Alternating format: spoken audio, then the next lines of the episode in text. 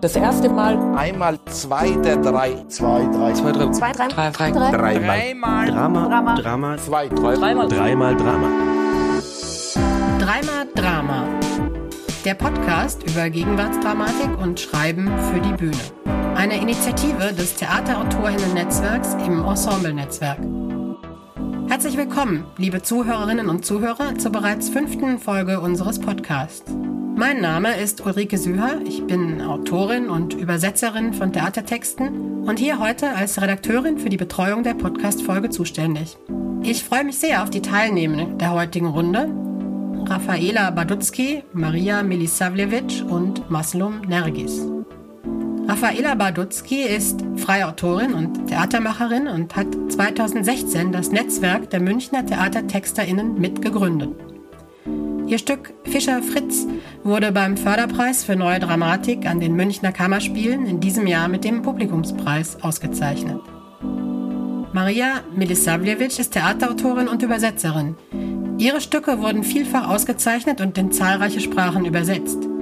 Zurzeit ist Maria Hausautorin am Theater Regensburg, wo kürzlich ihr Text Per Günd, She, Her Premiere hatte. Maslum Nergis schreibt Stücke, Kurzgeschichten und Essays. Er hat unter anderem 2021 das Hans-Gratzer-Stipendium am Wiener Schauspielhaus erhalten. Sein Stück Koma wird dort 2022 uraufgeführt werden. Und damit übergebe ich auch schon an Maria, Maslum und Raffaela. Euch viel Spaß beim Lesen und Diskutieren und Ihnen, euch da draußen, viel Spaß beim Zuhören. Also ich würde erstmal äh, Fragen haben. Meine Frage an Maria ist, ähm, wie hat das Thema der Fleischproduktion in dein Stück gefunden?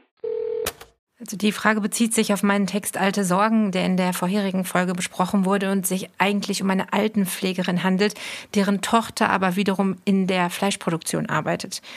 Ähm, und was momentan so scheint, als wäre das äh, ein von Corona vorangetriebenes Thema, weil ja speziell in fleischbearbeitenden Betrieben die Pandemie besonders vorangeschritten ist, war es tatsächlich so, dass das gar nichts damit zu tun hat, sondern als ich in Münster war, um das Stück das erste Mal mit der Dramaturgie zu besprechen und der Schauspielleitung, saß ein Herr neben mir im Zug, der für eine solche Firma arbeitete und ein Prospekt in der Hand hielt über Maschinen äh, zum Einsatz in Massentierhaltungsbetrieben, ähm, speziell für Ferkel und junge Kälber.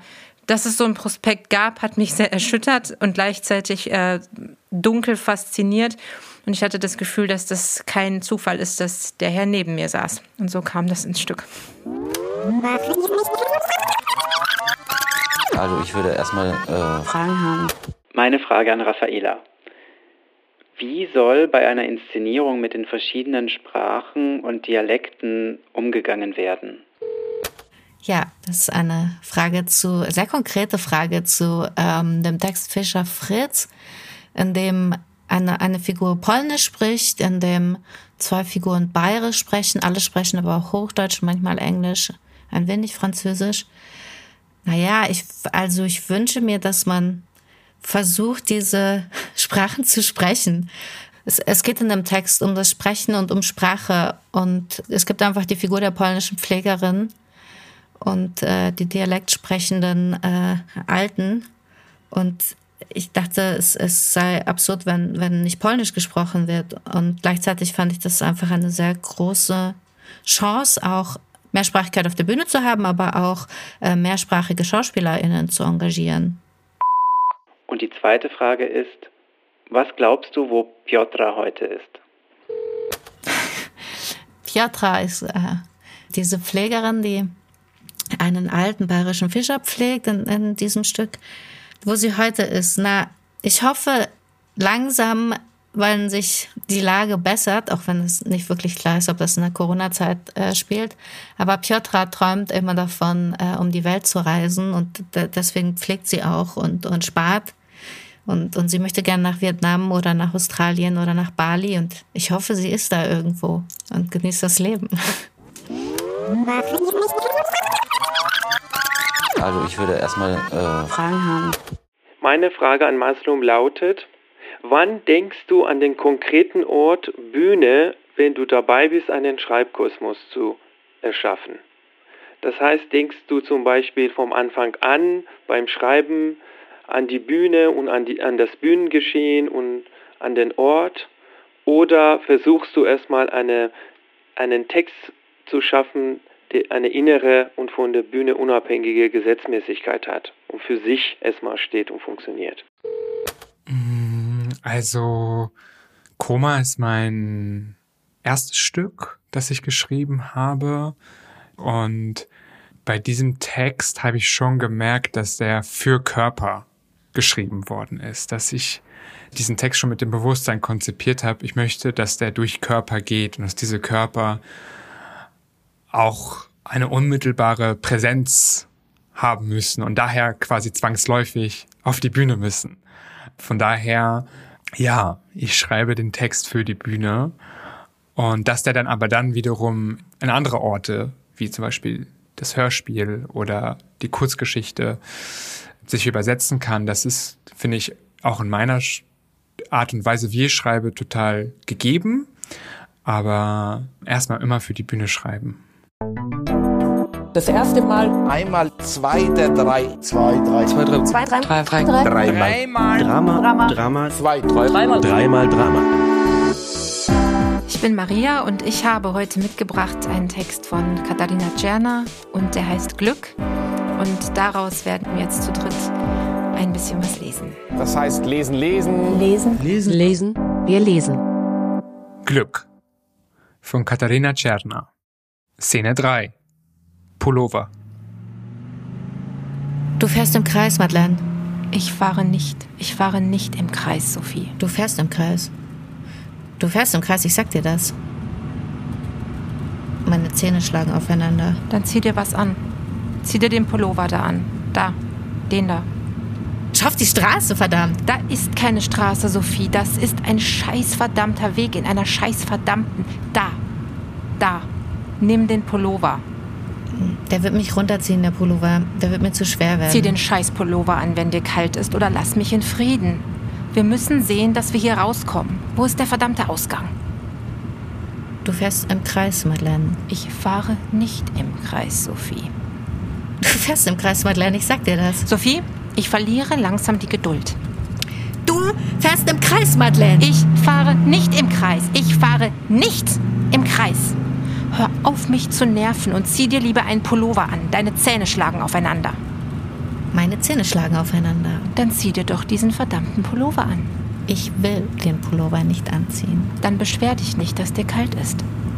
Mir ist nicht kalt. Was beschwerst du dich dann? Meine Zähne schlagen aufeinander.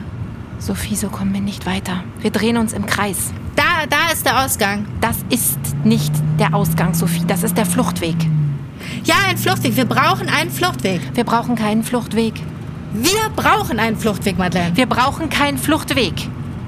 Wir brauchen einen Fluchtweg, Madeleine. Wir brauchen keinen Fluchtweg, Sophie. Wir brauchen. Wir kommen da mit dem Auto nicht durch, Sophie. Sag mal, kapierst du das nicht?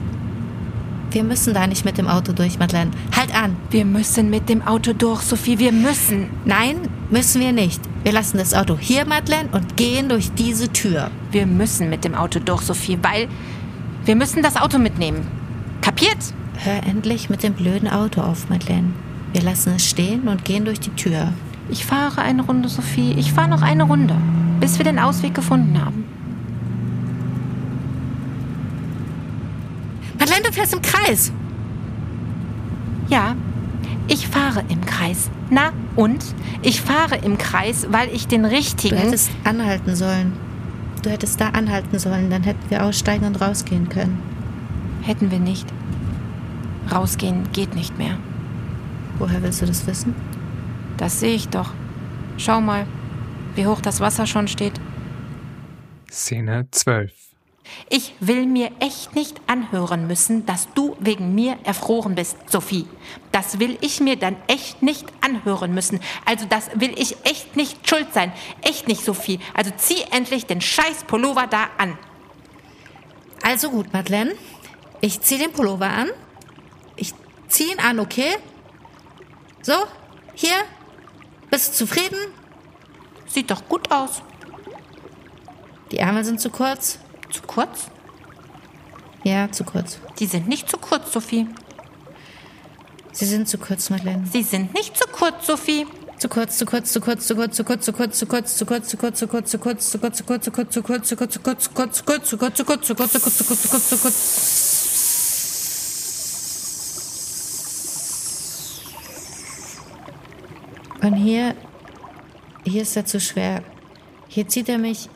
hier so, da so runter. Siehst du? Da zieht er nach unten, da ist er zu schwer. Szene 25. Sünde oder Sintflut oder wie lange sind wir eigentlich schon hier? Und das Wasser. Ist das eine Prüfung, Monsieur? Eine Prüfung? Aber Mademoiselle, wo denken Sie denn hin? Eine Prüfung? Ja. Wieso nicht? Eine Prüfung kann man bestehen oder nicht bestehen. Na eben. Hier können wir auch bestehen, oder? Aber Mademoiselle, Mademoiselle, denken Sie wirklich, ich meine, denken Sie wirklich, dass Sie hier die Wahl haben? Die Wahl? Dass Sie hier die Wahl haben zwischen bestehen und nicht bestehen? Ja, ich denke schon. Dass Sie sich das aussuchen können, ob Sie hier bleiben oder nicht. Dass Sie hier bleiben, solange Sie wollen und dann sich dann verabschieden? Ja, ich denke schon. Meine Güte, Mademoiselle, jetzt schauen Sie nicht so drein. So, so, tun Sie doch etwas. Leute, uns bleibt nicht mehr viel Zeit.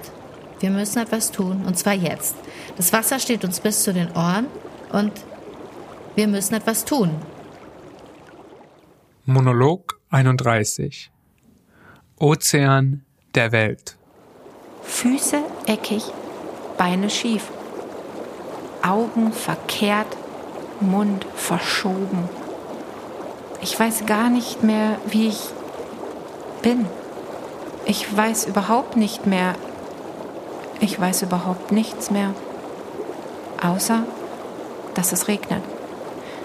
Das weiß ich einfach, Sophie, das weiß ich. Ich weiß das einfach. Manche Dinge weiß man, dass wir, dass es, es regnet immer noch. Es regnet ohne aufzuhören.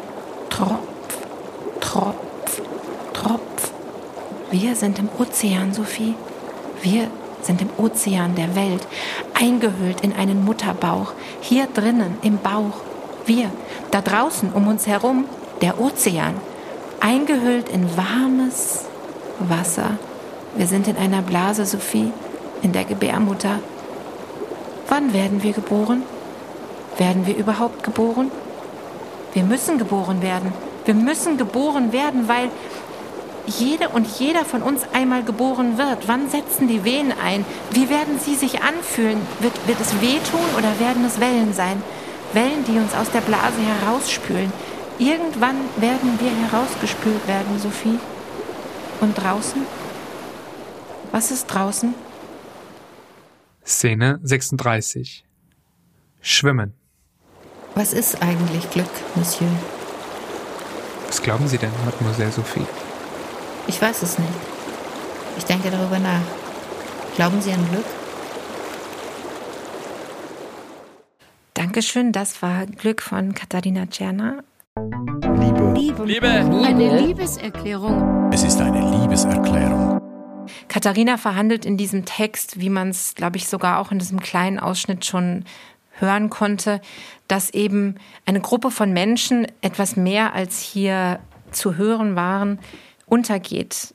Dieser Raum, in dem sie sich befinden, ich glaube, ich kann das jetzt sagen, das ist eine Tiefgarage, die immer weiter mit Wasser vollläuft und Mann und Frau versucht rauszukommen und schafft es nicht. Ich fand diesen Text seit dem ersten Mal lesen einfach sehr bildgewaltig, in dem, dass er sich in diesem sehr abgeschlossenen Raum befindet, aber dennoch darüber sehr stark hinausscheint und uns eigentlich etwas über die Welt sagt und die große Klimakatastrophe, die da draußen passiert und dafür aber auch eine Sprache findet, die so sehr detailgetreu und fein sie ist, dann doch zu einer sehr großen Sog und eine Größe entwickelt. Was mich damals oder jetzt an dieser Stelle dazu gebracht hat, diesen Text auch auszuwählen, ist die Tatsache, dass es ein Text mit 78 Seiten ist. Ähm, ich konnte ihn damals nicht anschauen und habe mir deswegen alle Kritiken durchgelesen, die zu meinem Erstaunen nicht gut ausfielen. Und als ich dann aber gelesen habe, dass für diese 78 Seiten die Spieldauer 55 Minuten war, habe ich mir gedacht, dass da doch eventuell etwas ähm, naja, vielleicht in der Art und Weise, was mit dem Text geschehen ist, nicht so ganz zusammengekommen ist, dass er vielleicht eine Form gefunden hat, die dann zur Uraufführung kam, die nicht dem entspricht, was man auf der Seite sieht, was ja hin und wieder passiert. Und deswegen habe ich ihn heute mitgebracht und freue mich darauf, ihn mit euch ein bisschen zu besprechen. Ja, Maria, danke.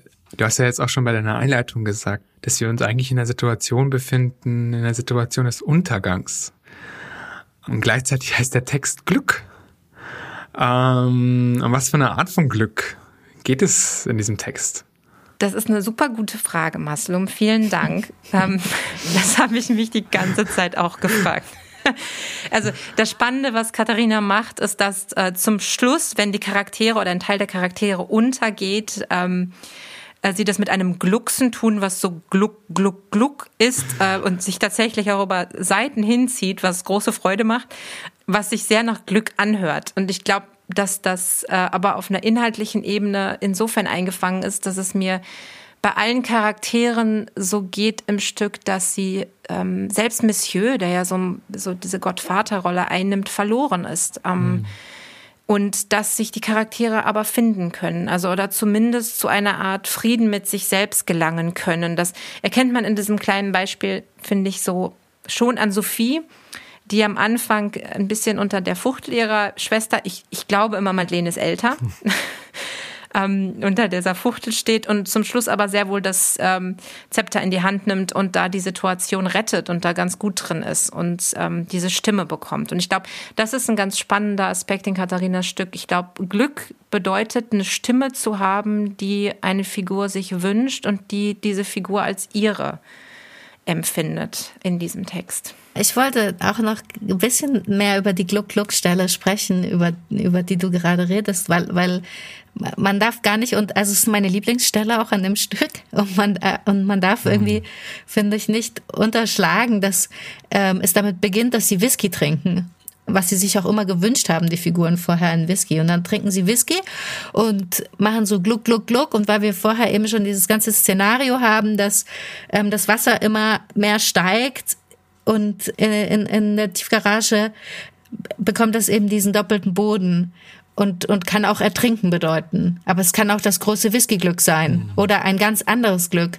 Und das ist, finde ich, was, was dieser Text so toll macht, dass er halt auch in so einem schlimmen Moment des Ertrinkens oft auch noch eine Komik hat oder ähm, etwas Schönes, ein kleines äh, Whisky-Glück. Und es eben schon auch so ein sehr lustvolles Spiel mit Sprachebenen und Realitätsebenen ist.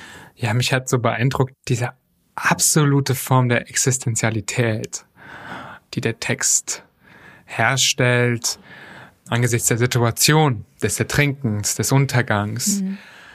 die sich immer wieder durch den Text erzählt und manchmal wiederum vergesse ich die auch, aber gar nicht im Schlechten, sondern ähm, ich vergesse, dass die äh, in der Tiefgarage sind, sondern ich denke, die sind, die sind irgendwo im im Weltall hm. oder die sind, ja, die sind in Räumen oder in Situationen gefangen, wo Raum und Zeit ausgehebelt ist, beziehungsweise wo auch die alltägliche Sprache, ne? wie zum Beispiel der Monsieur, der sagt, meine Güte, Mademoiselle, jetzt schauen Sie nicht so drein, so, so, so tun Sie doch etwas. Und wo die alltägliche Sprache, tu doch etwas, fahr doch nicht im Kreis, zieh dir doch den Pullover an, das, mm, die ja auch völlig ähm, angesichts der Katastrophe auch hier in Wert verloren hat, aber dadurch auch so extrem komisch wird. Ja, ich, das, das finde ich total spannend, also wie du das wahrnimmst, weil mir geht es dann tatsächlich an den Stellen, wo Katharina macht ja zum einen das, wo es fast so, äh, also so richtig so straßenhaft mhm. ähm, äh, sprachlich wird, schon so, ey, Alter, mhm. voll cool. Und gleichzeitig hat man aber eine sprachliche,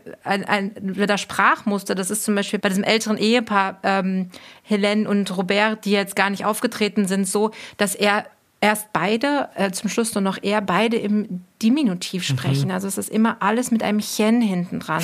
Und Katharina treibt das an so einen Punkt, wo man es wirklich nicht mehr ertragen kann, was dann auch der Grund ist, warum Helen wie ich finde, Robert verlässt. Der macht weiter mit seinem Chen mhm. und seinen Entschuldigungchens und, ähm, und sie findet ihre eigene Stimme. Und ich finde genau auch dieses Spiel von, wann entscheidet sie sich dazu, wirklich dieses, die gesprochene Sprache und wann überspannt sie den Bogen und wann wird es sozusagen die Sprache eine Innenansicht, die fast schon eine nach außen gekehrte Psychologie mhm. ist.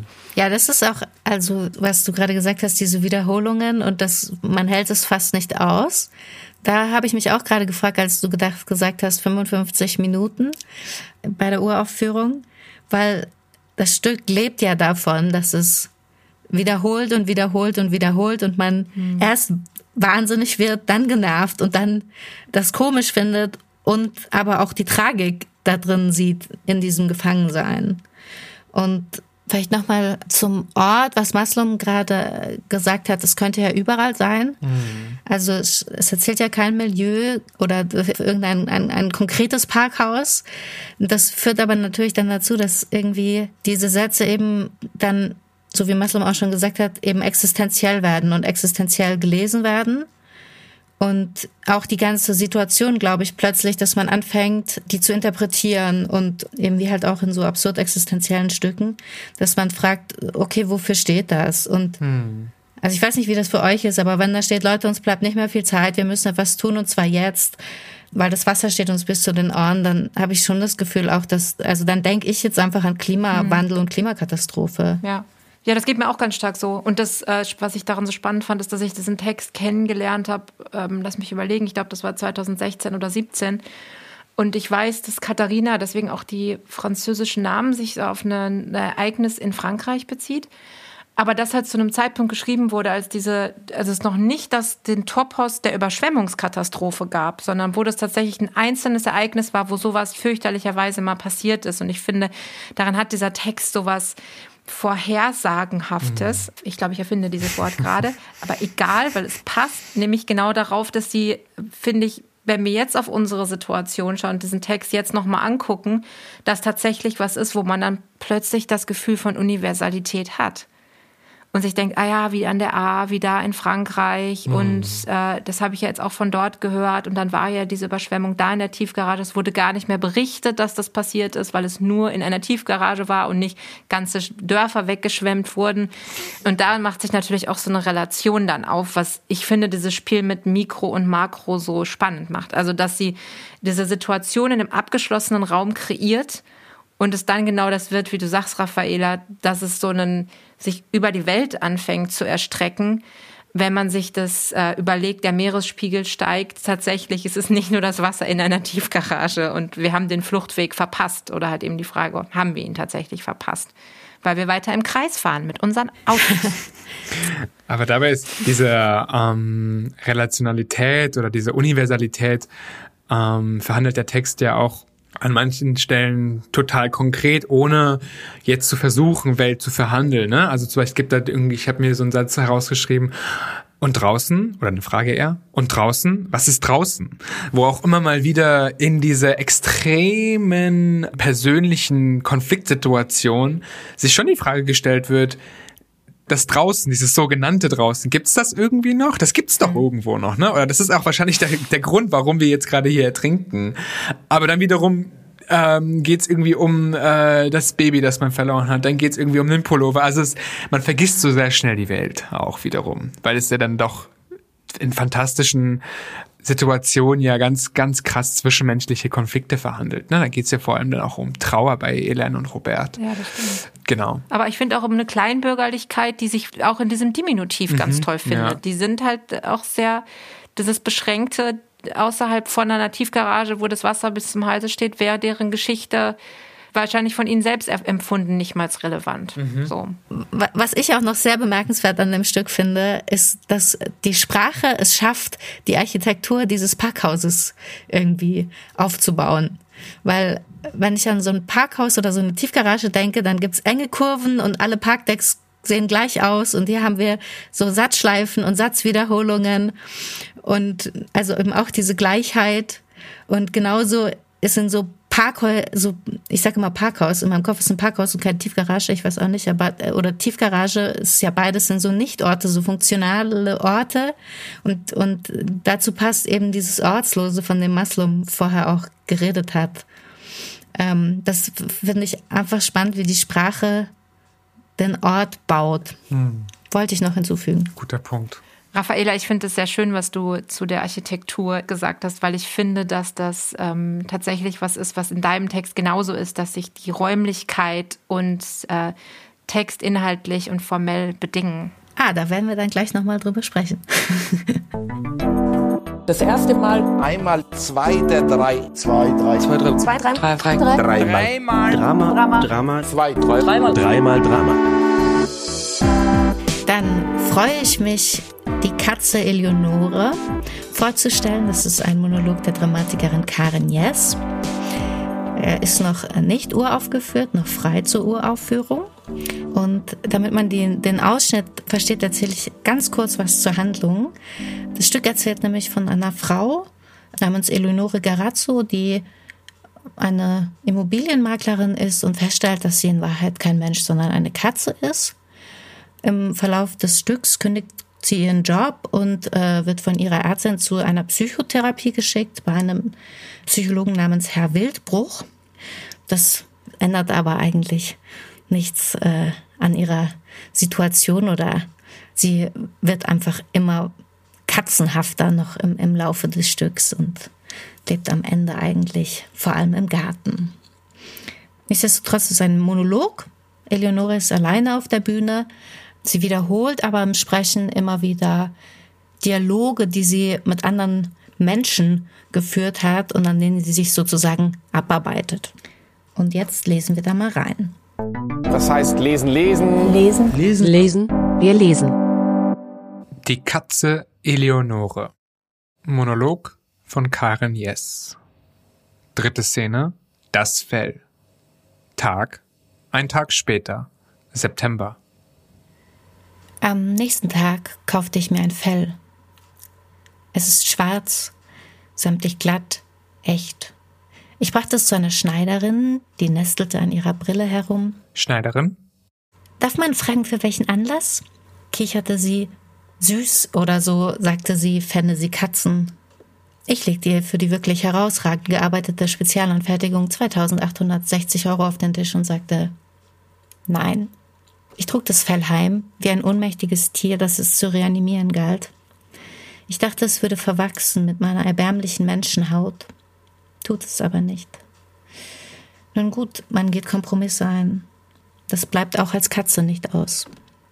Es war unglaublich wahr das erste Mal in meinem Fell und ich leckte es, schmiegte mich und reckte und streckte und lag in der Ecke und dachte an nichts.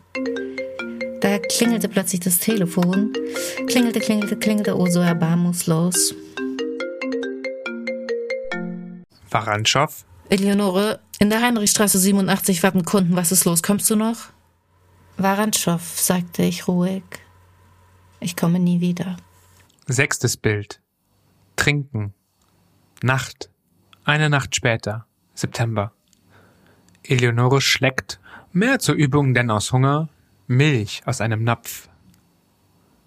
Zehntens. Methodik. Tag. Einen Tag später. November. Herr Wildbruch. Noch einmal, Frau Garazzo. Warum glauben Sie, ausgerechnet eine Katze zu sein? Wieso kein ungezähmtes Tier, kein Wild? Sicher wissen Sie, dass die Hauskatze die Biodiversität erheblich beeinträchtigt? Ganze Artenrückgänge sind auf die willkürliche Jagd der Katze zurückzuführen. Ist das die Art, der Sie angehören? Herr Wildbruch, ich habe mir das doch nicht ausgesucht, was ich bin. Eine Katze. Und der Rückgang der Arten erschert mich nicht. Sie wissen, ich habe Immobilien vertreten. Was ist dagegen ein Vogelgeneck? Glauben Sie denn, ich bekenne mich zu meiner wahren Identität, um endlich meinen Beitrag zum Allgemeinwohl der Menschen zu leisten? Sie irren, Herr Wildbruch, pardon. Ich habe der Ausrottung des Menschen nichts hinzuzufügen. Ich sitze hier und leck mich Ich liege auf der Heizung. Jede Katze ist immer noch umweltverträglicher als jeder Mensch. Herr Wildbruch. Aber Mord ist ihr Spiel. Mach doch einfach dein Ding, Wildbruch. Analysiere die Menschen, form sie nach deinem Bilde. Wenn ich falle, dann lande ich auf allen vier Beinen. Im Grunde der Mensch nun, er muss ein Versehen sein, organischer Error. Mein Kratzbaum ist aus Basalt. Die Menschen machen so seltsame Sachen, verhalten sich wie, nun, wie Menschen. Sie nehmen partiell sich die Haare ab, kaufen sich ein, kaufen Haufen von Dingen und können sie nicht mal entsorgen. Wirf weg den Erfindergeist. Komm, mach dich frei, Human Being. Du musst dein Problem bei der Wurzel packen. Herr Wildbruch? Ach, Vibrissen sind Schnurrhaare, ja? Ich habe das nachgeschaut. Aber äh, Frau Grazzo, nehmen Sie es mir nicht übel. Aber in Ihrem Gesicht kann ich noch keine erkennen. Der Mensch. Weiß ich nicht. Ich weiß es nicht. Der Mensch ist nicht mein Freund, ist nicht mein Feind. Ist bloß wie Kunst, die mir nichts sagt. Herr Wildbruch? Tiere erfinden ja auch. Wildbruch. Shut up. Zwölftens. Dekadenz. Tag. Einen Tag später. November. Dass ich keinen Schwanz, aber Füße und Sprache habe, ist so. Das stimmt. Für das Menschsein ist das kein Beleg. Es ist doch auch Mensch, wem die Zunge, das Bein, eine Niere fehlt, solange er nichts anderes meint, als ein Mensch zu sein. Sie begreifen etwas Wesentliches an dem Begriff Identität nicht. Aber sie sind der klügere Wildbruch. Und ich gebe nach. Herr Wildbruch? Haben Sie denn keine Angst, einsam zu sterben? Angst fühle ich nur im Moment, nie prognostisch. Was ich habe, Sie aber nicht. Sieben Leben. Und. Eleonore nimmt den Anruf entgegen. Ja? Nein? Zeichnen Sie das Gespräch auf? Gut, dann hören Sie. Ficken Sie sich. Ich habe keinen Vertrag bei O2, verstehen Sie? Nein, ganz genau. Ich habe kein Handy, kein Auto, kein Instagram, habe keine E-Mail-Account, aber Spam setze ich in meinem Siphon ab, kratze ihn das selbst raus, ich stelle mich Snooze an, kaufe das Design des Burns ab, das Copyright meiner nicht existierenden Cloud, das ist mein Grundbucheintrag, der 3000 Signale, alle von mir, von Garat zu Garat zu 58426366183, meine STNR schenke ich dir. Friss! Verschluck dich nicht. Eleonore lacht und legt auf. Und euer Behaviorism ist lächerlich. Menschsein, trauriges Los. Herr Wildbruch? Aber nochmal zurück zur Art der Katze, Frau Grazzo. Eine Hauskatze bedingt den Menschen doch fast. Ich bin gern das Symbol eurer Dekadenz. Das bedingt nicht, dass ihr mich besitzt. Liebe. Liebe. Liebe. Eine Liebeserklärung. Es ist eine Liebeserklärung. Ich habe diesen Text mitgebracht, weil als ich ihn zum ersten Mal gelesen habe, habe ich einfach nur gestaunt über diese schillernde, irritierende Figur, über diese Idee einer Frau, diese Setzung, die sagt, ich bin eine Katze und sich zunehmend in sie verwandelt. Und was ich so toll finde, ist, dass dieser, dieser Text einerseits so punkig und gleichzeitig so bürgerlich mhm. ist und das prallt irgendwie so aufeinander. Mhm. Ich meine Punkig in der Ablehnung aller sozialen Pflichten, Verpflichtungen, Arbeit, Bürokratie und gleichzeitig ist diese Katze, Katzenfrau, so schick, so elegant, äh, benutzt sehr, eine sehr gepflegte Ausdrucksweise, zitiert Goethe. Derrida. Derrida, genau. Und ähm, dann zwingt uns dieser Text einfach darüber nachzudenken, was wichtig ist und uns zu diesen Dingen die, die Katze ablehnt, zu positionieren. So Sachen wie Umgangsregeln, Höflichkeit, Mitgefühl, Job. Und fragt halt auch, was tierisch ist und was es bedeutet, ein Mensch zu sein. Und gleichzeitig finde ich, ist dieser Text halt wahnsinnig lustvoll geschrieben, sehr pointiert. Und es gibt immer diese tollen Pointen am Ende jeder Szene. Wir haben jetzt hier gehört, so Shut up, Wildbruch, Shut up und Warantschow, ich komme nie wieder. Ähm, mein persönliches Lieblingsende aus einer Szene, die wir jetzt nicht gelesen haben, ist Mutter, ich stopfe mir Moos in die Scheide, wenn ich meine Tage habe. Also das knallt irgendwie immer. Und natürlich ist es eine sehr, sehr tolle Rolle und ich freue mich sehr, das mal auf der Bühne zu sehen. Ich äh, steige ein mit der ersten Frage, Raffaela. Und ich wollte dich eigentlich fragen, warum du die Eleonore als Figur so gern magst. Aber du hast jetzt schon ganz viel darüber erzählt, warum sie dir so, so ans Herz gewachsen ist.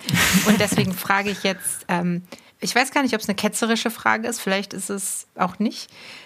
Warum ist denn dieser Text, also ich habe in meinem Lesen ähm, als ich ihn las, weil er, er, er, verabschiedet sich dann ja quasi so richtig in die Sprachlosigkeit, wenn Eleonore dann in Akt 3 vor sich hinlebt und nicht mehr spricht. Warum ist das ein Drama und keine Kurzgeschichte oder warum ist das nicht Prosa geworden?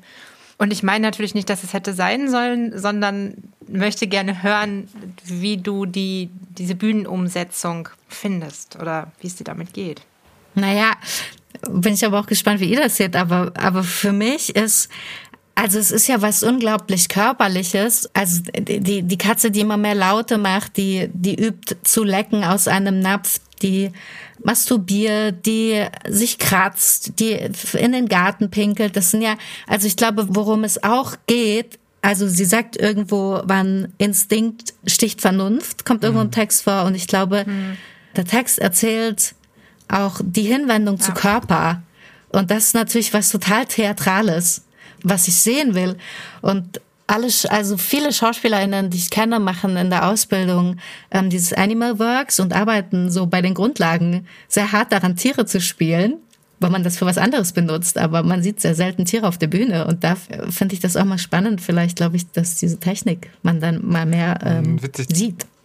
Ich finde es halt total schön, dass es so ein sehr textlastig, also es ist was sehr textlastiges, einen Monolog zu machen, dem noch eine Mehrstimmigkeit zu geben und das dann in die Performance zu bringen. Also ich finde eine mhm. unheimlich mutige Setzung halt, um, um zu zeigen, wie Wandlung passiert. Mhm. Ja, da wollte ich auch anknüpfen. Weil in dem Stück geht's ja um den Theatervorgang überhaupt, nämlich Verwandlung. Uh, und gleichzeitig aber auch so um die Frage, wer sagt mir überhaupt, was ich sein soll? Und verhandelt dann mit einer, ja, mit einer, ich finde das schön, Raffaella, wie du das gerade beschrieben hast, hast anfangs mit einer Punkigkeit und gleichzeitig mit so einer abgefahrenen Bürgerlichkeit, die ich auch in der Sprache, ja, die, die, ich Frau auch in der Sprache, ja, ja, auch, äh, die ich auch so voll in der Sprache manifestiert gesehen habe, wo ich so dachte, krass, ja, das muss man sich auch erstmal in dem Milieu, in dem diese Figur angesiedelt ist, die Eleonore, sich auch erstmal trauen. Genau, diese Spielregeln neu aufzustellen. Das finde ich auch mutig, also weil du das gerade meintest, Maria. Äh, der Text also verhandelt sehr viele Ebenen sehr mutig und macht das irgendwie mit einer Charmanz, aber auch mit einer Radikalität, die ja auch manchmal auch total irgendwie mhm. einen ja. äh, selber ins Mark trifft. Was würdest du sagen, Maslum? Also kannst du diese Radikalität, die einem ins Mark schneidet, äh, wo trifft dich das oder wo siehst du die? Ja, das ist also so dieses ganze Verfahren, sich der Welt zu entziehen das empfinde ich als radikal, sich, ähm, sich einerseits zu entscheiden, in der Welt zu bleiben. Also sie nimmt ja irgendwie noch zu einem bestimmten Grad teil und kommuniziert ja auch mit uns als gegen, also sie kommuniziert ja mit, mit anderen Menschen, obwohl sie sich ja selber vom Menschsein verabschiedet. Aber es ja natürlich dabei ja auch nie schaffen kann und genau um diese Unmöglichkeit geht es ja auch, auch in diesen unbeholfenen Versuchen, wirklich Katze zu sein und die ja wirklich, wirklich witzig sind, wie sie dann so beschrieben wird, wie sie, ja, wie sie versucht, Milch zu lecken und dabei kippt irgendwie der Napf um oder so irgendwie so, weil da gab es auch eine Situation oder sie kriegt irgendwie nicht richtig hin, Katze zu sein, weil sie dann doch immer in, in der Imitation bleibt. Also kann man sich auch drüber streiten, sie wird ja nicht die Katze, sie bleibt ja immer noch die Katze Eleonore. Also sie ist ja mehr Eleonore als die Katze. Aber findest du nicht? Also ich finde, Eleonore ist für mich als Charakter, also diese Frau in diesem, sie ist so losgelöst irgendwie vom Sozialen, sie ist bissig, sie ist nicht freundlich, sie nimmt sich, was sie braucht. Also ich finde, in diesem Egoismus finde ich sie extrem katzenhaft. Ja, also, ja das stimmt. Das gibt mir, ich habe ich hab ein komplettes System, was mich unterstützt. Und ja. ich meine, auch allein dieses Privileg. Da ist eine Schneiderin, die ihr das anfertigt. Da ist jemand, mit dem sie reden kann. Auch wenn sie das nicht annimmt, das ganze System, das Netz ist ja da, wie bei so einer Katze, mhm. die dann sagt, äh, ich gehe jetzt, ich beiß dich jetzt. Und das finde ich eigentlich, Mhm. auch wenn man jetzt sagt, dass diese, diese Wandlung äh, körperlich was ist, wo es dann, ja, wobei da bin ich mir auch gar nicht so sicher, weil das, was Raffaela sagt, das Performative, ich stelle mir das schon so vor, dass ich da eine Katze sehe zum Schluss. Aber ich habe auch von Anfang an das Gefühl, dass ich hier einen Menschen vor mir habe, der wirklich Katze ist. Also das finde ich so das Großartige auch an der, an der Führung dieses Monologs und an der Sprache. Ja, das ist ein sehr guter Punkt, Maria. Ich finde auch, dass, was du auch gerade gesagt, dieses Privileg. Die Frau, die, sie kann nur Katze sein, weil sie in der Immobilienbranche gearbeitet hat und so und so viel Geld einfach auf dem Konto hat. Nur deswegen ist es möglich. Aber das Tolle ist ja einfach, dass ich nicht das Gefühl habe, dass der Text von mir als Zuschauer irgendwas will, sondern ich bin einfach die ganze Zeit damit beschäftigt, mich daran zu stoßen und fasziniert zu sein gleichzeitig. Ich glaube, das ist so dieses Ding, was Norm in der Gesellschaft ist. Ne? Der Text will an der Stelle wahrscheinlich nichts von dir, weil es für dich vollkommen in Ordnung ist, dass da jemand ist, eine Frau ist, die entscheidet, was anderes zu sein und du findest es okay. Aber ich glaube, so dieses, eigentlich ist das ja das ist ja outrageous, wenn du dir das jetzt mal echt vorstellst. Du hast die Nachbarin, die sich da in Pelz kleidet und ständig ist da ausgekippte Milch vor der Tür, weil sie es nicht hingekriegt hat. Das, also ich finde diese, ähm, was sie ja eigentlich macht, ist komplett gegen Normen gehen auf eine sehr, wie Masum eben sagt, radikale Art und Weise. Das ist total unbequem. Und ich finde, das macht was auf dieser Ebene, in der ich versuche, das tatsächlich in mein Leben zu übertragen und nicht mehr als irgendwie lustig oder unterhaltsam zu sehen, sondern tatsächlich einen Menschen seht, der sucht, finde ich, ähm, verlangt es tatsächlich was. Also nicht, dass man nicht bereit ist, das zu geben, aber da zuzuschauen und das ist auch wieder das, dass das ein Monolog ist. Das ist nicht Handlung mit vielen Figuren, sondern eine Figur, auf die man sich einlassen muss. Ja, ich weiß nicht, ob wir uns da gerade richtig verstanden haben, wenn ich meine, er, er verlangt okay. nichts von mir. So. Also er verlangt ganz viel von mir, aber ich habe erstmal also ich, ich habe das Gefühl, ich stehe eher einer Verweigerung gegenüber als einer Message. Okay. Ja, ja, so vielleicht. Aber natürlich löst er all das aus, was du, also sehe ich das ganz genau so, was, was du da gerade beschrieben hast. Es ist so witzig, ich habe beim Lesen irgendwann, und das ist jetzt, das ähm, meine ich wirklich gar nicht polemisch, mir war beim Lesen irgendwann die Katze oder die Verwandlung in das, der Versuch, Katze sein zu wollen, ähm, hat sich für mich immer mehr und mehr beim Lesen in den Hintergrund gedrängt und es ging für mich viel mehr so um ähm, auch der Versuch zu beschreiben, wie man die Menschheit überhaupt aushält, wenn man gar nicht mehr mit Menschen sein kann. So, also diese Figur hat ja auch, und das ist ja natürlich irgendwie auch sehr stark ins Komische gedreht, aber ja ein sehr intensives Verhältnis mit ihrem Therapeuten, der sich ja quasi in sie verliebt oder sie anfängt zu stalken. Und sie ja auch, äh, Maria, du hast es ja auch gesagt, es geht ja irgendwie auch schon sehr stark um die Infragestellung von Normen. Und irgendwie, was ich so meine, ist, warum es irgendwann für mich nicht mehr so krass um die Katze ging, sondern es ging dann schon stark um die Figur Eleonore, die ja auch versucht, bestimmte Verletzungen, bestimmte auch Erfahrungen des sich nicht Wohlfühlens mit ihrem eigenen Körper, aber auch beobachten, wie sie sich auch mit anderen Menschen nicht mehr wohlfühlt, dass sie, wie sie sich, wie sie nicht mehr auf die Welt klarkommt, ihr Verhältnis zur Mutter, ihr Verhältnis zu ihrem eigenen Körper. Es geht schon sehr stark, finde ich, in dem Monolog, oder das ist vielleicht gerade der Clou, der mir so gefällt. Es geht irgendwie um die Katze, aber es geht halt auch nicht um die Katze. Es geht auch extrem stark um so die Frage von Gesundheit und auch wie lange es man aushält, in dieser Welt zu leben. Ab wann der Moment auch eintritt, wo man sich entscheidet, Tschüss zu sagen. Naja, und es ist halt, glaube ich, schon ein sehr gesellschaftskritischer Text, der vieles irgendwie sichtbar macht, aber halt dann auch irgendwann sagt, ich habe der Ausrottung des Menschen nichts hinzuzufügen.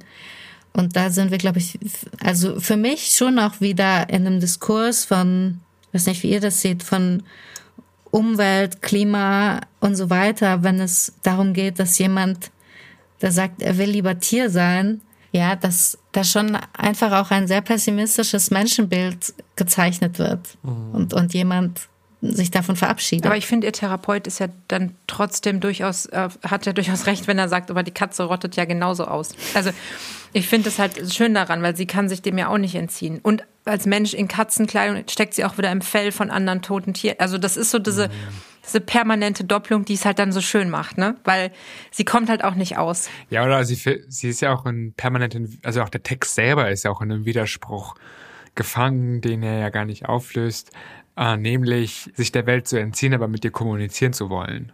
Als Text. Und als Monolog auch noch, ne? Oder als, auch als Monolog. Ja, ja, ja, ja, ja, der ja zu jemandem sprechen will. Ja. Und darin wird aber verhandelt, wie man nicht mehr sprechen kann. Und es ist eine total starker, es ist eine, es ist ein Paradox, der, der mich die ganze Zeit auch beim Lesen äh, angetrieben hat. Und ich auch immer wissen wollte, wie macht sie das? Weil, weil dieses Paradox eben auch antreibt, finde ich, und auch ein guter Motor ist. Genau diese Fragestellung, die du gerade auch, Raffaella, äh, angesprochen hast, äh, zu verhandeln. Und als extremes Gegenprogramm haben wir jetzt eigentlich den Aufbruch in die Welt mit Autos von Enes Marci, worüber ich mich sehr freue, mit euch drüber zu reden. Das heißt lesen, lesen. Lesen, lesen, lesen. Wir lesen.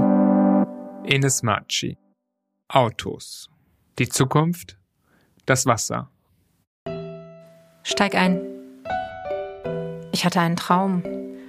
Ich habe geträumt, am Ende dieser Straße liegt ein Parkhaus. Da will ich hin. Das ist so eine Scheißidee. Anschnallen nicht vergessen.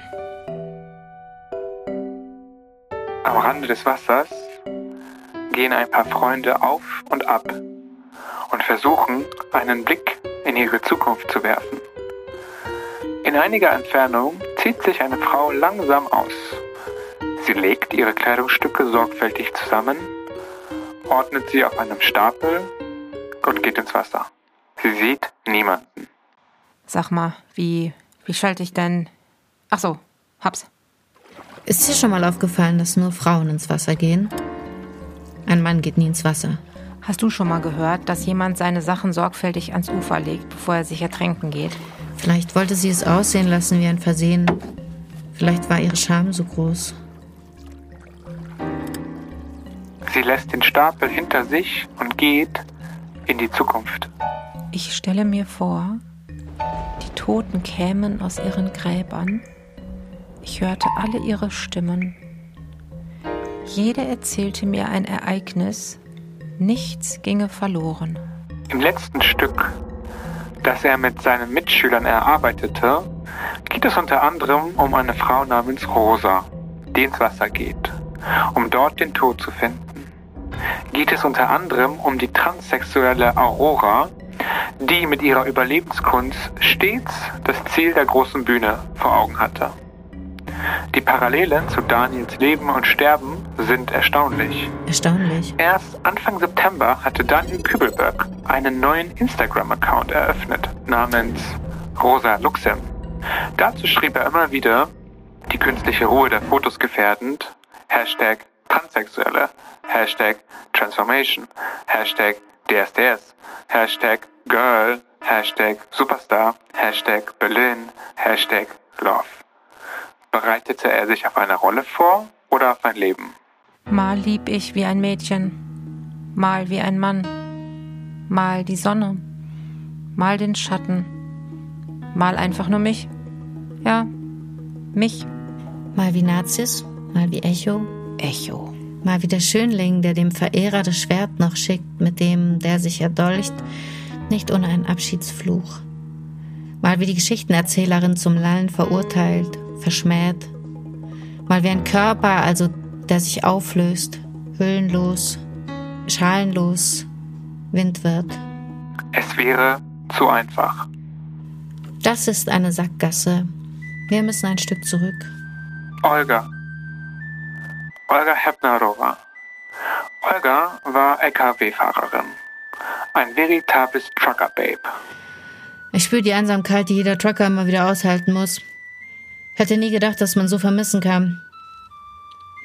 Ja. Keine Ahnung. Das ist halt das Truckerleben. Man kann nicht alles haben. Olga Hepnerova fuhr am 10. Juli 1973 in eine Gruppe von Menschen, die am Prager Strossmayerplatz auf eine Straßenbahn warteten.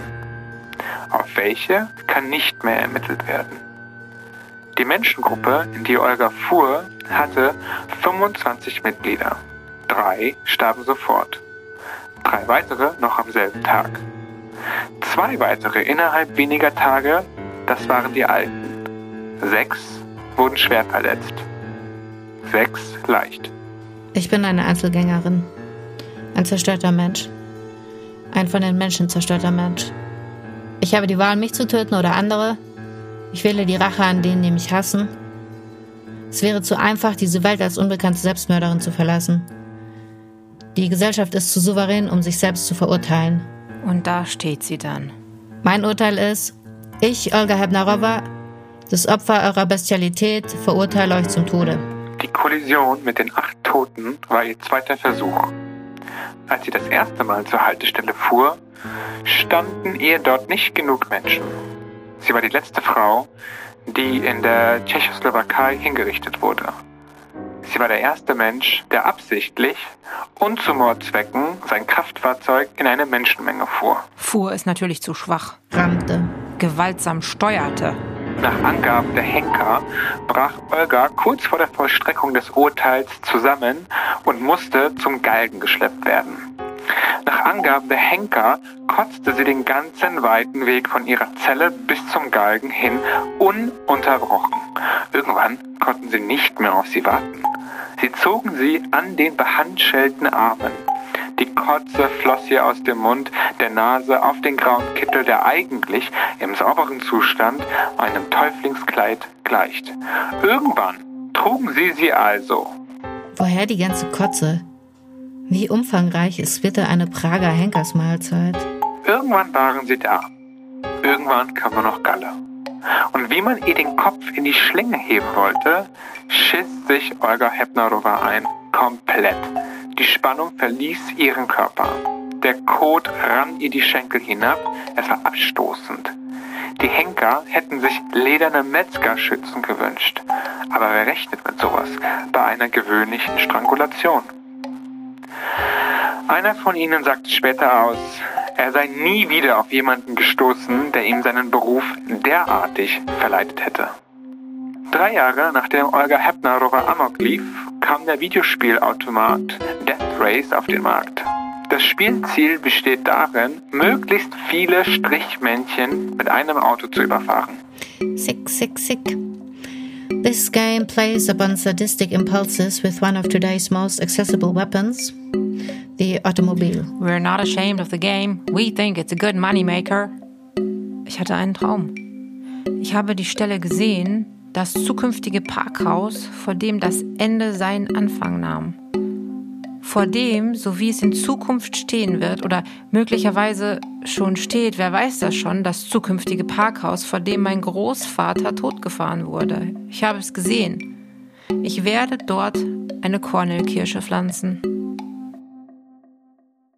Das war ein Auszug aus Autos von Enes Maci. Liebe. Liebe. Liebe. Eine Liebeserklärung. Es ist eine Liebeserklärung. Ich habe dieses Stück mitgebracht, weil es ist ehrlich gesagt das erste Roadstück, das ich gelesen habe. Ich weiß gar nicht, ob das als Genre existiert, aber falls nicht, hat äh, Enes Maci dieses Genre für mich begründet.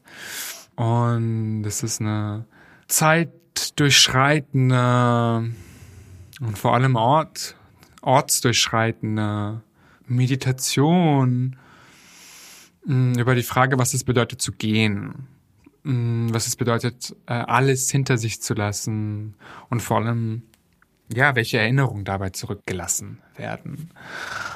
Und so diese Frage der Erinnerungslandschaft manifestiert sich eigentlich in so einem Stück, das einem Gelände gleicht. Und dieses Gelände können wir mit den beiden Protagonisten, die im Auto sitzen und sich über ihre Familiengeschichte, die von Verrat, von Gewalt gezeichnet ist. Wir begleiten diese beiden Protagonisten auf einem Roadtrip, erstmal Richtung Osten und dann irgendwann Richtung Süden. Ich nehme an, von Deutschland aus. Aber in dieser Verhandlung dieser beiden Protagonisten und ihrer Familiengeschichte verhandelt sich quasi eigentlich auch noch die dritte Instanz und das ist die Welt in Form, die, die, in Form des Radios eintritt. Und es geht um, geht um so vieles in diesem Stück. Es geht, ne, wir haben gerade in dem Auszug gehört, es geht irgendwie um Olga Heppner, es geht um Daniel Kübelberg und dann kommen irgendwelche Kindheitsanekdoten über die Lehrerin, die fragt, was ist ein Hirte? Da geht es irgendwann auch um Helmut Kohl. Aber ähm, das sind Geschichten, die alle mit der Frage von, ja, Mobilität, die Frage von, wer darf sich bewegen, wer darf, wer wird bewegt, zusammenhängen. Und dann im Grunde geht es dann doch sehr stark um dieses Duo. Du hast ja gerade dieses Figurenpersonal genannt, Maslum, was, ja. was, was da auftaucht. Eben Daniel Kübelberg, Olga Hemnerova, Helmut Kohls Sohn. Also, und die werden eigentlich ja alle dadurch kommen, die zusammen, dass, dass das Radio von ihnen mhm. erzählt. Also, es ist ein, ein sehr interessanter Sender offensichtlich. Äh, und es sind aber gleichzeitig oft sehr, sehr grausame Geschichten auch. Mhm Kannst du das vielleicht noch ein bisschen ausführen, was dieses Figurenarsenal zusammenhält oder warum gerade diese Dinge aus der Welt ausgewählt werden? Mm, es sind ja eigentlich alles Menschen, die mit dem Ort, an dem sie sich befinden, nicht mehr klarkommen. Es sind ja Figurenensembles, die, die woanders sein wollen, die in dem Hier nicht mehr sich verankert fühlen, sei es durch, äh, wie bei Daniel Kübelberg, durch, durchs gemobbt werden, durch das abgestoßen werden von der Familie. Oder bei Olga Heppner war natürlich auch getriggert durch den Wahn. Also diese ganzen Figuren, Ensembles werden durch diese Diskrepanz zwischen gehen und bleiben, zwischen hier sein und dort sein, zwischen einen Ort haben, mit dem man quasi qua Herkunft verbunden ist. Und das ist ein Ort, aber genau so schnell kann dieser Ort auch ein Nichtort werden. Ein Nirgendwo. Ähm, und dann natürlich erzählen ja fast alle Figuren dann von der Schwelle, die man überschreitet, wenn man sich entscheidet, diesen Ort ähm, zu verlassen. Ne? Das ist bei Olga ein Ort, der vielleicht eher ein metaphysischer Ort ist. Das ist der Ort zwischen Wahnsinn und Vernunft, könnte man sagen. Bei Daniel ist es ähm, das sich loslösen von der Familie und die Entscheidung, ein anderes Leben zu führen. Aber ich, was ich jetzt ganz spannend finde an dem, was du sagst, ist ja dieses, ähm, diese Nichtorte und Heimat. Und ich fand zum Beispiel diese Fahrt, die stattfindet, so extrem klar verortet. Mm. Also mir ist klar, die fahren im Ruhrport los fahren durch Sauerland, fahren dann darunter, die, was weiß ich, es ist A40, dann kommen sie über die Sauerlandlinie irgendwann Richtung Frankfurt, 45 und dann ähm, und dann ist es so, also. Hast du das mit dem Atlas nachgezeichnet? Nee, ich kenne die Strecke gut, ganz gut. Maria kennt sich voll aus. Ja, kommt da auch her. Ja. Äh, und kennen die Strecke zufällig, weil das ja dann die, das ist ja die, die Route Richtung Balkan runter. Also das finde ich schon mhm. spannend, weil das so, tatsächlich eine sehr konkrete Situation ist, dass du diese stundenlang im Auto sitzt und alles auf dich einprasseln mhm. lassen musst. Und gleichzeitig ist es ja auch immer so eine, dass es, wie die im Auto miteinander sprechen, hat so was, äh, nennen wir es mal, Robustes und gleichzeitig nicht so zu emotionales, aber dann doch eine Teilhabe, mhm. aber irgendwie auch nicht. Ähm, das heißt, es ist, finde ich, auch wieder ganz hinreißend. So dieses, äh, wir müssen jetzt ein Stück zurück, wir haben uns verfahren, wir sind hier irgendwie zum Industriegebiet gelandet. Und das ist aber nie, dass das irgendwie, ähm, ja, also das explodiert ja alles nicht. Mhm. Und das finde ich halt, das ist, das ist Tableauartige und das finde ich auch eigentlich sehr spannend. Einfach, was man nicht sieht, wenn man den Text hört, ist, dass Enes ja tatsächlich auf einem Querformat schreibt, um Platz zu geben für all diese Stimmen was sie ja einfach macht, nicht nur bei diesem Stück, aber das finde ich ähm, mhm. gerade bei dem so spannend in diesem Road-Movie. Maria, was meinst du mit, das explodiert nicht? Ähm, also ich meine damit, dass diese Charaktere, äh, ich, ähm, ich stelle mir immer vor, eigentlich, wenn man in so einem ganz kleinen Raum schreibt, dann führt das in meinem Kopf zumindest immer mit der Auslöschung einer Entität in diesem Raum, weil man sich zerkeilt oder jemand muss sterben. Oder in deinem Falle ähm, gibt es dann die Eleonore nicht mehr, nur noch die Katze. Aber ich finde, eine Räumlichkeit rechtfertigt sich ja immer durch was. Und ich finde, im Dramatischen geht es mir oft so, je kleiner der Raum, desto höher die Anspannung und dieser Grad, in dem man sich weiter hochschaukelt. Und ich finde, dadurch, dass das so rausgetragen wird aus dem Text und dass das große Tableau von Weltgeschehen aufgemacht hat, endet es nicht darin, dass dieses, also es kommt, es ist ein kleines Szenario und es würde in einem naturalistischen Stück dazu führen, dass diese beiden in dem Auto sich so sehr streiten müssten, dass es nicht gut ausgeht. Mhm. Aber Enes macht was anderes. Sie geht nicht in dieses Kleine rein und dieses Fitzelige, sondern sie macht's groß. Und das meine ich damit. Deswegen ist, das ist natürlich auch eine Art von Explosion. Ich meinte jetzt so diese zwischenmenschliche auf der Ebene, wo man sich streitet und dann vor die Mauer fährt. Ja, aber du, du, du hast voll recht, das ist, äh, finde ich, eine super Beobachtung. Und genau, aber es explodiert, also im, im Großen auf eine Art, dass diese, also zum Beispiel, was wir gehört haben, wie Olga Hepnarova die Menschen überfährt, aber es ist doch eher so eine leise, ruhige Erzählung dieser Geschichten, mhm. in, in denen eine große Traurigkeit auch mitschwingt. Deswegen es explodiert vielleicht auch da nicht, sondern es benennt eher. Ich finde noch sehr interessant an, an dieser Autosituation, dass dadurch, dass ich jetzt auch die Strecke nicht so gut kenne, ich das Gefühl habe, okay, die Dramaturgie ist, zwei Menschen sitzen im Auto und äh, hören Dinge aus dem Radio, kommentieren das, reden darüber. Und alles, was, was das ganze Stück immer klammert, ist dieses Radio. Und dadurch durch diese Form der Dramaturgie oder diese Art der Assoziationsfolge ist das so auf einer anderen Ebene irgendwie kriegt dieses diese Dramaturgie so eine oder die Stückstruktur auch so eine hat die hat kein Zentrum. Mhm. Äh, wie wie wir das jetzt aus dem klassischen Drama kennen. Die hat auch keine Einheit des Orts. Und die Dramaturgie eigentlich verdoppelt die Heimatlosigkeit der Figuren. Und das finde ich extrem gelungen und und einfach durch die Struktur wird diese Atmosphäre gestärkt. Das ist eine sehr schöne Beobachtung und ich finde, das stimmt. Das habe ich bisher so gefühlt, aber du hast es so ganz toll in Worte mit dieser Heimatlosigkeit, die sich da doppelt. Und das ist ja auch, dass du fährst von dem einen Ort, den du Heimat nennen darfst, weg zu dem anderen, der Heimat ist und du bist an keinem Ort richtig zu Hause, weil hier bist du die Person von da und unten bist du die Person ähm, aus Deutschland. Ne? Ja, oder auch dieses Gefühl der doppelten Heimatlosigkeit, das hm. jetzt beide beschrieben hat, verbindet sich ja auch nochmal mit dieser, mit dieser Vorstellung oder mit welchem Gefühl von Sicherheit wir überhaupt den Boden betreten, auf dem wir leben, wir überhaupt uns bewegen. Und das ist äh, etwas, was nicht nur natürlich vor allem sich durch den Hauptstar in diesem Stück, nämlich das Automobilobjekt, ähm, verhandelt wird, äh, wo ja Enes schon allein mit der äh, Geschichte von Olga Hepnarova beschreibt, dass es natürlich gleichzeitig das Auto immer ein Produkt des oder ein Symbol für den Fortschritt war, aber ja nie Sicherheit bedeutet hat mhm. und es ja auch bis heute nicht tut.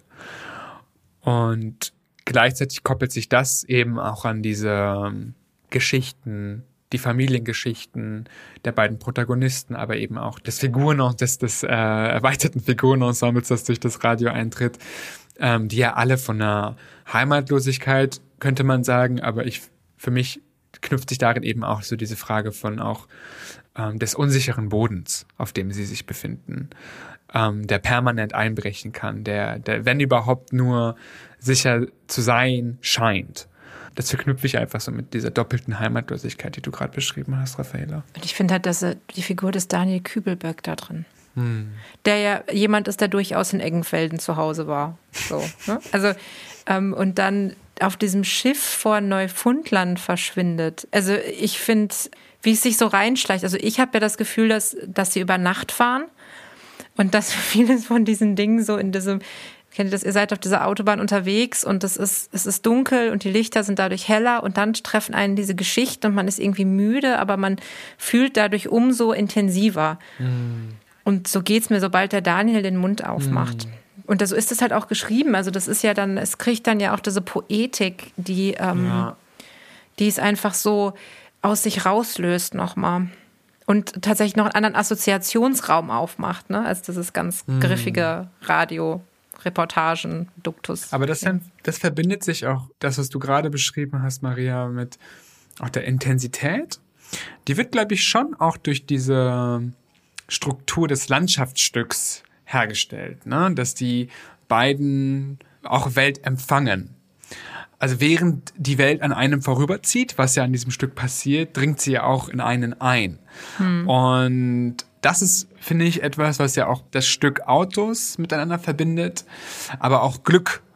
Also diese äh, Bereitschaft auch für das Außen und sich auch dem Außen, der Welt, der Landschaft hinzugeben und quasi auch die Welt empfangen zu können. Ähm, ich finde, bei Glück ist die Bewegung ja quasi eigentlich die Welt auszuschalten und sich ja nur in der Enge der, der, der Tiefgarage sich zu befinden. Und Autos ist quasi die gegenläufige Bewegung, komplett auf hundertprozentigen Sendeempfang zu gehen. Ja, uns löst ja die große Frage aus Glück, was ist draußen? Draußen stirbt der Opa. Ja. Ne? Ja, also, ja, ja, ja, ja, ja. das ist ja auch das. Wir haben die beiden Stücke gefunden in der neuen deutschen Dramatik, in denen Parkhäuser vorkommen. Entschuldige, dass ich deine schöne Ausführung mal so ins Triviale ziehe. Nur ich muss sagen, Alles es gut. bewegt mich. Und das gegenüber des Parkhauses eine Katzenklappe. Katzenklappe. Aber das ist der Fluchtweg, weißt du? Also da ist der Fluchtweg und sie, das macht sie ja. ja. Also ich finde tatsächlich, das ist bei diesen drei Texten ja, das ist, man hat tatsächlich, man hat abgeschlossene Räume. Es gibt dieses draußen und auch zum Schluss Eleonore entscheidet sich ja dann auch durch die Katzenklappe raus und lebt da in ihrem Garten vor sich hin und leckt Saatgut auf. So. Nee, das macht sie, glaube ich, schon vorher. Aber das ist ja so dieses, ich zeichne diesen, diesen geschlossenen Raum und was ich darüber mache, ist, dass ich was über die Welt erzähle, sei es das Klima, sei es Wandlung, Transition, sei es das Weltgeschehen und was es bedeutet, Heimat zu sein, sich darin zu verorten. Und das finde ich halt, das finde ich so spannend an diesen drei Texten, die hier zusammenkommen. Und dass es trotzdem was ist, was sich in der Sprache und Form in allen drei Texten inhaltlich so griffig und so klar und so trotzdem verspielt und mutig verhandelt. Also, dass hier keine unserer Autorinnen, ja, es sind ja drei Frauen, sich das einfach gemacht hat. Also in dem Sinne, dass man gesagt hat, ja, der Inhalt ist stark oder die Form reicht, sondern es ist tatsächlich mhm. so gut verwoben und es kommt alles so zusammen, dass es diese Chance hat, so über sich hinauszuwachsen und eben zu dieser Welterzählung zu werden. Zu guter Letzt. Zu guter Letzt. Am Ende. Und zu guter Letzt. Vielen Dank erstmal an die teilnehmenden AutorInnen der heutigen Folge für die schöne Zusammenarbeit und die vielen nachwirkenden Denkanstöße. Einen kleinen Denkanstoß möchte ich selbst aber auch noch hinzufügen. Wir als TheaterautorInnen kämpfen ja um unsere Sichtbarkeit, um mehr Aufmerksamkeit für den Theatertext und das, wie ich finde, völlig zu Recht. Eine Berufsgruppe sollten wir dabei aber stets mitdenken, und zwar die der ÜbersetzerInnen. ÜbersetzerInnen machen es möglich, dass unsere Texte aus dem deutschen Sprachraum in einen anderen hineinstrahlen können oder auch umgekehrt. Übersetzen ist keine reine Dienstleistung, sondern ein Akt des Kulturtransfers. Auch ÜbersetzerInnen brauchen und verdienen Sichtbarkeit. Wir sollten immer mit ihnen gemeinsam an einen Strang ziehen, dafür sorgen, dass unsere ÜbersetzerInnen in Publikationen genannt werden und uns dafür einsetzen, dass sie eine genauso faire Bezahlung erhalten, wie wir sie uns für uns selbst wünschen würden. Das erste Mal. Einmal zwei der drei. Zwei, drei. Zwei, drei. Zwei, drei. Drei, drei. Dreimal. Dreimal. Drama. Drama. Drama. Zwei, drei. Dreimal. Dreimal Drama. Ja, vielen Dank. Und zum Abschluss auch noch ein ganz herzliches Dankeschön an die Kernredaktion und die InitiatorInnen dieses Podcasts, der, wie ich finde, eine ganz andere Form der Begegnung mit dem Schreiben für die Bühne ermöglicht. Das sind namentlich Dimitri Gavrisch, Katharina Schlender und Stefan Wipplinger. Meinen herzlichen Dank auch an Lena Vöcklinghaus für die Projektleitung und natürlich nicht zu vergessen an unsere SounddesignerInnen und AufnahmeleiterInnen Niki Franking und Florian C. Dreimal Drama wird gefördert vom Deutschen Literaturfonds, ein Projekt des Theaterautorinnen-Netzwerks im Ensemble-Netzwerk in Kooperation mit VTA, dem Verband der Theaterautorinnen. Wir hoffen, ihr, Sie schaltet bei der nächsten Folge auch wieder ein.